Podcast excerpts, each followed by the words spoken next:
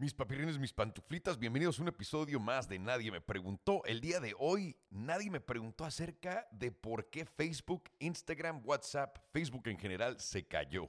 ¿A qué me refiero con que se cayó? Literalmente por unas horas esta mañana Facebook y todas sus subsidiarias desaparecieron del Internet. Y si eso no se les hace dramático, también empezamos a ver que bancos, Gmail y otras cosas empezaron a tener problemas también. Están empezando a salir explicaciones. Me acaba de aventar una buenísima que dice lo que le pasó a Facebook. Literalmente fue borrado por horas del Internet.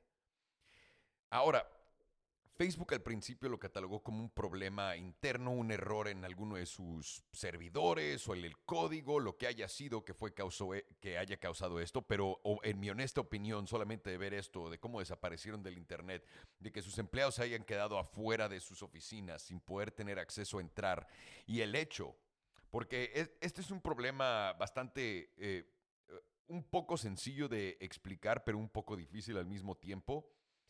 Básicamente, el instrumento que redirige tráfico en el Internet, que es el instrumento que necesita Facebook para poder utilizar todos sus procesos, no sé si lo estoy simplificando, lo estoy complicando más de lo que debe. Básicamente esas llaves las metieron adentro del edificio y lo cerraron, cabrones. Eso quiere decir que están afuera intentando entrar para poder solucionar el problema que está la solución adentro. No sé qué vayan a hacer, pero a mí esto me recuerda y me lleva inmediatamente al primer problema eh, y esto viene, eh, antes, antes de que llegue a eso, déjenme decirles esto, esto viene a, a, salir y a pasar el día de hoy. Que no sé si se acuerdan, pero la semana pasada Facebook tuvo un escándalo gigantesco porque hubo un whistleblower dentro de su compañía, esta dama salió a decir que Facebook sabe perfectamente lo que está haciendo cuando está haciendo su aplicación más adictiva para que la gente regrese, se quede ahí pegada todo el tiempo y el daño que le está haciendo a la gente resumidamente, ¿no? Si quieren escuchar un poco más de esto, yo creo que dense una vuelta a los emprendeduros para, para escuchar y entenderlo. Lo hicimos en el capítulo con Juca. Pero tiene este problema Facebook que salió. Obviamente hoy en lunes cayó su acción. Hasta hace un rato estaba como 5% abajo, un poco menos del 5% abajo llegué a ver. Y obviamente, pues nada de buenas noticias, pero yo no creo que este, este problema que está teniendo Facebook el día de hoy, este lunes, tenga algo que ver con este problema. Aunque, y hay mucha gente que está diciendo, sí, pero esta mujer está testificando en frente del, del gobierno el día de hoy, la chingada. Pues yo no creo que importe eso. Para que alguien hackee una operación como la que tiene Facebook, donde ellos mismos son dueños de sus servidores y ellos mismos se encargan de guardar toda esa información valiosa y como lo hagan, pero ellos son los dueños de... Es de las únicas compañías ahí en el mundo que hace lo que ellos. Y el hecho que les hayan hecho esto, que los hayan bajado, que les hayan quitado, literalmente borrado de Internet, no es algo que no es algo que un grupo, no sé si vieron la película de Swordfish, donde Halle Berry sale y también Hugh Jackman y, a Hugh Jackman básicamente se la mama, le pone una pistola en la cabeza y le dice tienes que hackear este protocolo y tienes que eh, desencriptar seis cosas. Y lo hacen 10 minutos, se la maman y, le... eso no existe, eso es una película. Aquí esto tuvo que ser un grupo fondeado hasta la, hasta la madre para poder hacer lo que le hicieron a Facebook. No tiene sentido alguna alguno que esto haya sido originario del problema que vimos ayer. No, esto no es una de, la semana pasada. Esto no es una persona atacando esta compañía nada más. Esto eh, tiene que ser un grupo de gente con demasiado eh, entendimiento de los servidores de Facebook y con también una sofisticación impresionante para poder desencriptar todo lo que hicieron. ¿Cuál es el daño? ¿Borraron cosas, no borraron cosas, duplicaron los servidores? ¿Qué exactamente sacaron de Facebook o van a sacar de Facebook hoy? ¿O cuál era la intención de esto? Déjenme llevarlos un par de meses atrás cuando en cierto, eh, eh, en un paquete de estímulo que Estados Unidos nos dio, pasaron una, una gran parte de ese estímulo también se fue a la ciberseguridad, la seguridad cibernética porque como saben, Estados Unidos los han estado hackeando China, Rusia, Irán y Corea del Norte sin parar. Esto empezó, o sea, podemos ir hasta atrás cuando Sony, que sacó la película esa de, ¿cómo se llama? Con Seth Rogen y con James Franco, la entrevista, donde van a Corea del Norte a entrevistar al presidente o al, al, rulador, no sé cómo se dice, al, al emperador o como se diga en español, que lo van a entrevistar y no les gustó cómo, cómo pues, cómo hicieron ver a, su gente. Entonces les hackearon todos los correos, eh, los metieron en muchísimos problemas con todos los actores porque también mandaron correos de la gente hasta arriba en, los estudios hablando mal de Angelina Jolie y hablando mal de otras personas. Eso fue Corea y lo puedo hacer así de la nada. No sé si se acuerdan que Estados Unidos también ha sido hackeado últimamente y sobre todo eh, somos débiles en todo lo que se refiere a nuestro, a nuestro sistema de pipas de petróleo.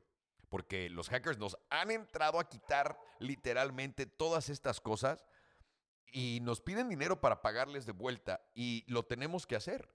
Y el gobierno de Estados Unidos está saliendo a decir que ellos están recuperando todo este dinero, pero no es cierto.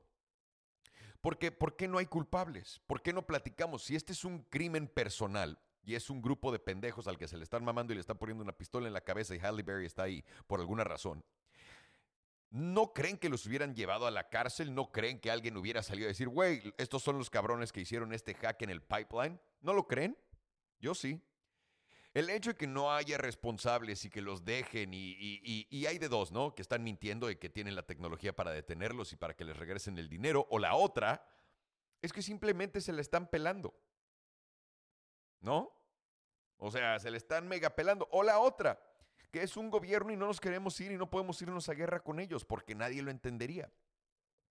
Como platicamos en otros episodios, las guerras de este mundo ya no se pueden pelear como antes, sobre todo no en países desarrollados. Ya no puedes armar el mismo pancho que antes.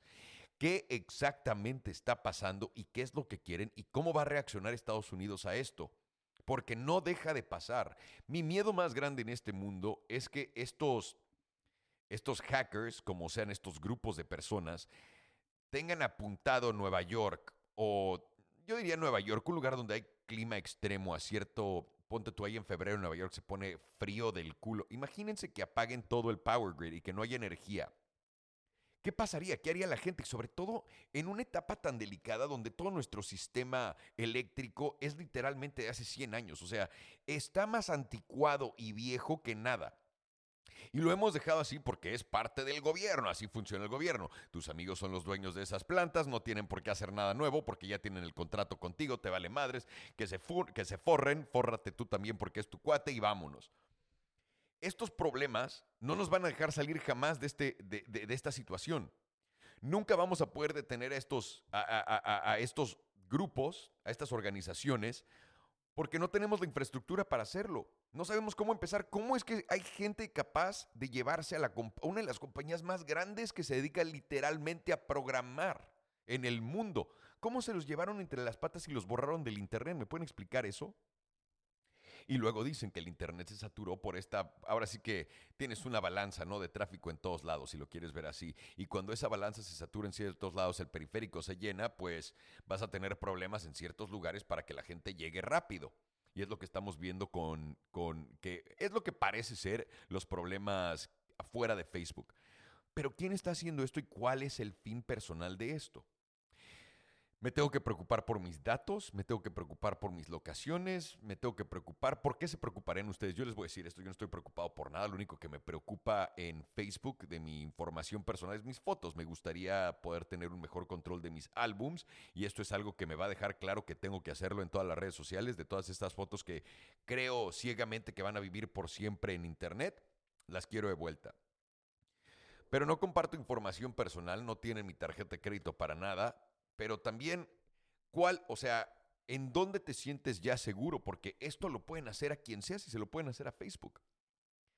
No me preocuparía para nada, mucha gente ahorita me está comentando en Twitter, ah, los únicos que serían al pito son ustedes, los influencers. No es cierto, no es cierto, porque lo único que necesitamos es que dos, tres de nosotros que tenemos páginas con usuarios, porque sabemos que esto puede pasar, mandarles un correo a nuestros 500 mil eh, suscriptores que tenemos en esas páginas, les mandamos a ellos, vienen los 500 mil, les decimos, oye, aquí está el de Juca, aquí está el de este, aquí está el del otro, y todo regresa a la normalidad. Y qué, qué feo es este, qué feo es ver eso, señores, que deseen cosas así a la gente por nada, no los conocen. Culerón, pero pues es parte de, eso no, no pasaría. Discúlpenme si están escuchando a mi perro ladrar, no sé por qué está ladrando y no voy a parar el podcast en este momento.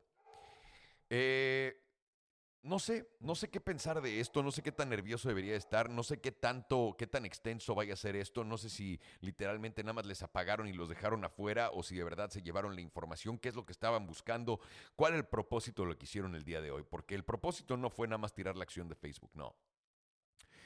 Esto es terrorismo digital, como lo queramos ver o no. Te quitaron una propiedad, se hicieron dueños de la misma y no te dejaron accesar tu propiedad, etcétera. Es literalmente quitarte algo, tenerlo secuestrado. Entonces, este terrorismo digital no tenemos soluciones, no tenemos nada que podamos defendernos con en Estados Unidos. Pero, ¿qué es lo que quieren? A mí lo que más me preocupa es que no entiendo qué es lo que quieren. Y, eso, para que veas, me incomoda. Aparte, pues bueno, también puede ser incomodarnos, ¿no? ¿Por qué no? E, es, puede ser una de ellas. Es una táctica de guerra también ponerte nervioso y no saber de dónde viene el próximo madrazo.